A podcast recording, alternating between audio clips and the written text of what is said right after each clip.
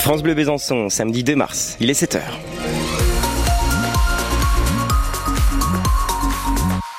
Les infos en commençant par la météo avec vous, Philippine Il va faire euh, tout gris, oui, bonjour Louis, bonjour à tous. Il va faire tout gris aujourd'hui, 14 degrés dans les températures en maximale à Vesoul, 12 degrés à Besançon et 10 à Morteau et 11 à Pontarlier. Rien à signaler sur les routes en ce moment même à 7h en Franche-Comté. Vous nous appelez en cas de problème 03 81 833 111, le numéro du standard France Bleu Besançon. Blanche Loiseau, la fille du chef triplement étoilé Bernard Loiseau, quitte le restaurant Loiseau du Temps à Besançon. Oui, un an après son arrivée, très médiatique. Elle part ouvrir un établissement à Tokyo, au Japon. C'est le premier restaurant du groupe à l'étranger.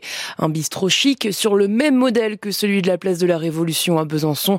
On entendra l'impatience de sa sœur Bérangère Loiseau, la PDG du groupe familial dans 30 minutes dans le journal de 7h30.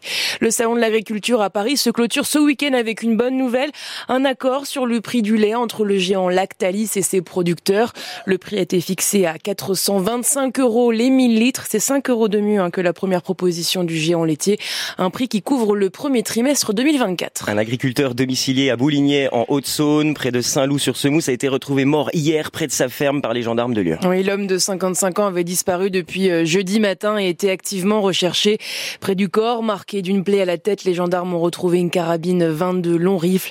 Une autopsie est en cours, mais l'hypothèse du suicide semble la plus plausible. Un motard gravement blessé dans un accident de la route dans le Jura, ça s'est passé hier après-midi à Révigny. Dix pompiers sont intervenus pour lui porter secours et la victime a été évacuée à l'hôpital. Un nouveau top 10 pour Joséphine Panier à la Coupe du Monde de saut ski. 17e à l'issue de la première partie de la finale à Lati en Finlande hier. La sauteuse de Shona s'est posée à 121,5 mètres en manche finale. Elle s'est donc hissée jusqu'à la 9e place et la franc-comtoise remettra ses skis la semaine prochaine à Oslo. Handball en Pro League, le GBDH l'a emporté au coup de, au coup de sifflet final 29 à 27 en extérieur face à Cournon.